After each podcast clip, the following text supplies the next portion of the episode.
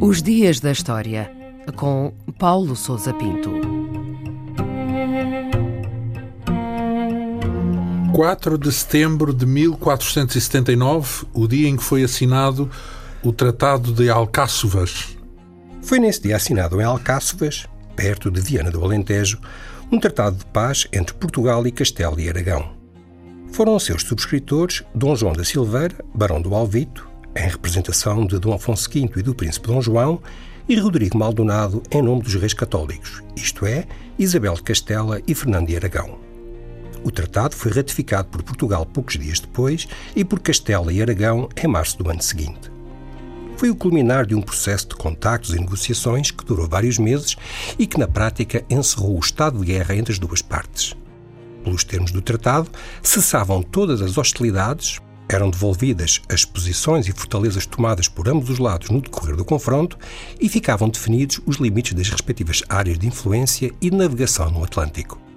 Mas o ponto mais importante foi o abandono, por parte de Dom Afonso V, das suas pretensões ao trono de Castela, que havia um estado na origem do conflito que ficou conhecido como a Guerra de Sucessão de Castela.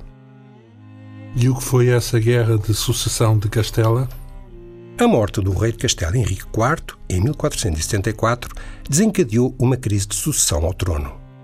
Parte da nobreza castelhana não aceitou as pretensões da infanta Dona Joana, sobre quem recaíam suspeitas de não ser filha do rei, e apoiava Isabel, irmã de Henrique IV e casada com Fernando de Aragão. O rei português Dom Afonso V, tio de Dona Joana, envolveu-se no conflito, apoiando os direitos da sobrinha, com quem contraiu o matrimónio. Tratou-se, portanto, de uma guerra civil entre dois partidos, um pró-português e outro apoiado por Aragão. Dom Afonso V invadiu Castela e procurou apoio internacional para a sua causa, mas o equilíbrio de forças foi cada vez mais desfavorável após a Batalha do Toro em 1476. O conflito não decorreu apenas na raia fronteiriça, mas estendeu-se ao Atlântico, uma vez que Isabel de Castela aproveitou a guerra com Portugal para não respeitar o exclusivo português de navegação na costa africana até ao Golfo da Guiné. Ao fim de algum tempo de impasse e perante o fracasso da sua estratégia, Dom Afonso V recuou e iniciou as negociações para um tratado de paz. E quais foram as consequências deste tratado, então? O Tratado de Alcáçovas foi, antes de mais, um acordo destinado a cessar a guerra e a garantir a completa renúncia de Dom Afonso V ao trono castelhano, consagrando deste modo a união dinástica entre Castela e Aragão foi acompanhado de um segundo acordo, chamado de Terceirias de Moura, que estabeleceu um conjunto de garantias de segurança, nomeadamente a promessa de casamento dos herdeiros das coroas de Portugal e de Castela. O acordo de Alcáçovas foi proveitoso para ambas as partes.